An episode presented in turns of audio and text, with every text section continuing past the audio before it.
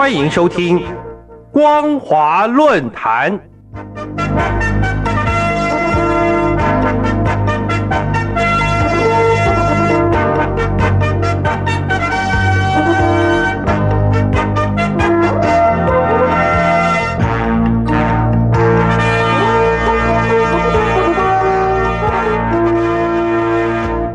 听众朋友您好，欢迎收听光华论坛，我是黄轩。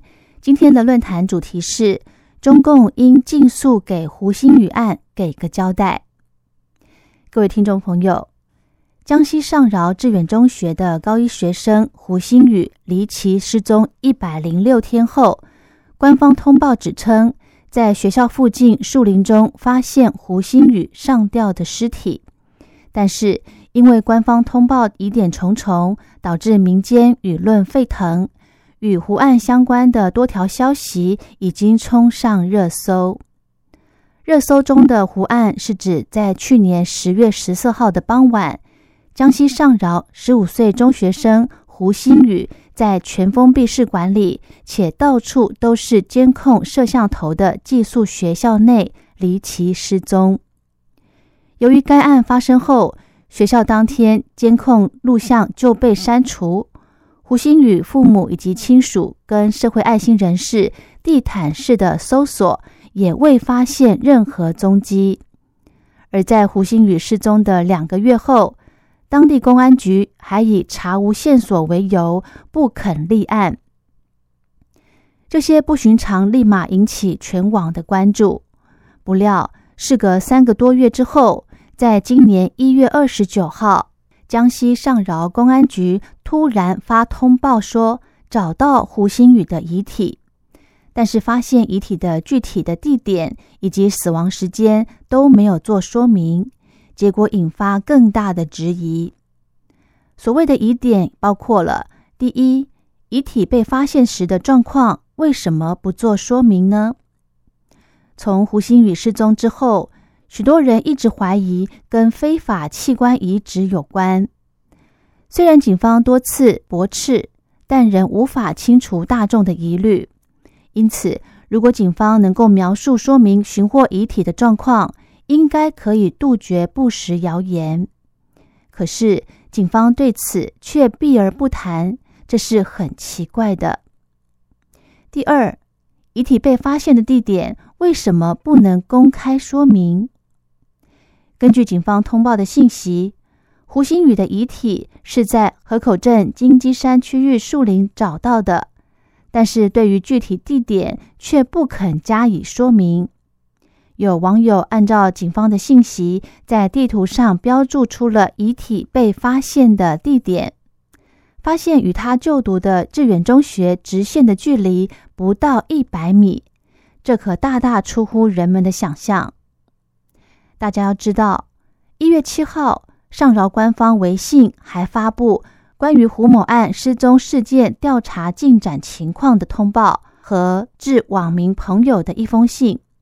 这封公开信里面提到，当地各部门联合各社会力量，搜索了致远中学南侧树林山冈的大约五百八十九亩，以及千山县至于干县信江河段的两百公里。丰福铁路沿线的二十二公里，如果真的搜索了这么大的范围，那怎么会漏掉后来发现遗体的区域呢？又为什么这么长时间、这么多人的努力却一无所获呢？尤其是从一月九号起，当地每天几千人上山搜索，大规模行动持续了好几天，仍没有一点线索呢？按理说，金鸡山这个地点离学校很近。如果胡鑫宇在这里轻生，搜救犬和警方以及协寻民众应该第一天就能够找到。怎么会反复上山搜寻，就是找不到呢？结果离奇失踪，竟然以遗体离奇出现告终。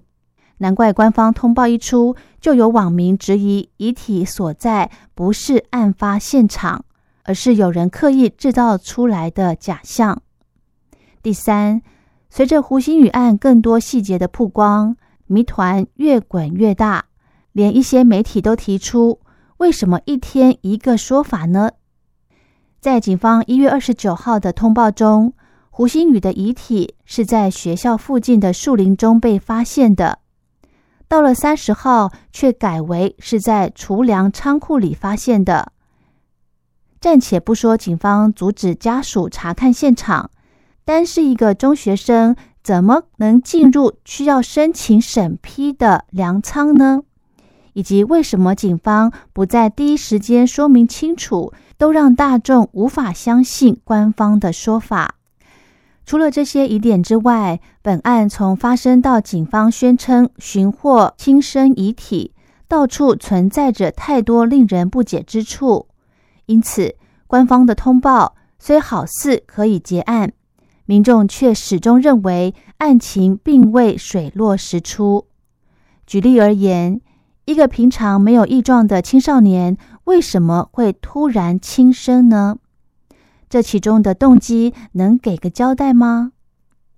再者，一个中学生怎么通过密集摄像头的监控离开学校，跑到并不熟悉的树林里躲起来？而且他到底是什么时候轻生的？警方应该很快就能确定。在一月二十九号的通报中就要说明清楚。因为死亡时间关系到搜寻是否切实，以及胡星宇为何在躲了三个多月之后突然决定轻生等问题的追究。如果是三个月后才决定轻生，警方是否也应该交代一下，胡星宇是凭什么能在树林中生活了三个多月？各位听众朋友，胡星宇案之所以引起社会各界的关注。主要的原因在于案件的情节太过离奇，离奇到超出一般正常人的理解和认知。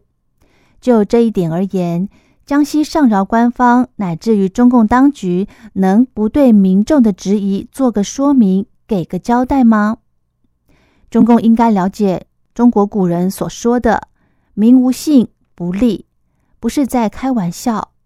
当大众都不相信官方时，这个政府能存在下去吗？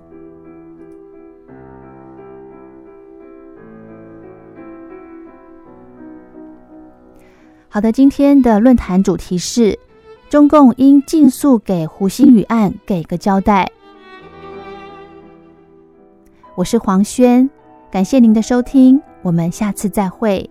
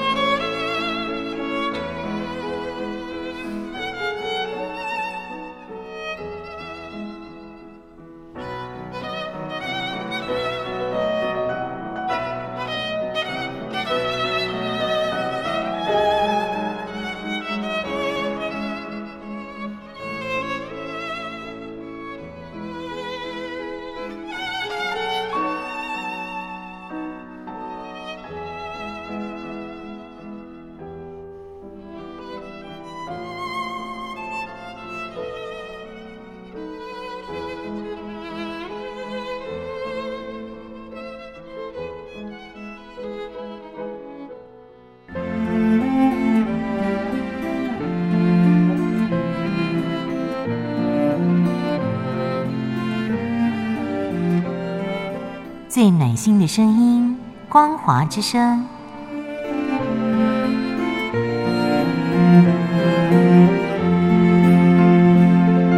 短波九七四五千赫，六一零五千赫，中波七一一千赫，九八一千赫，八零一千赫，八四六千赫，温暖陪伴您。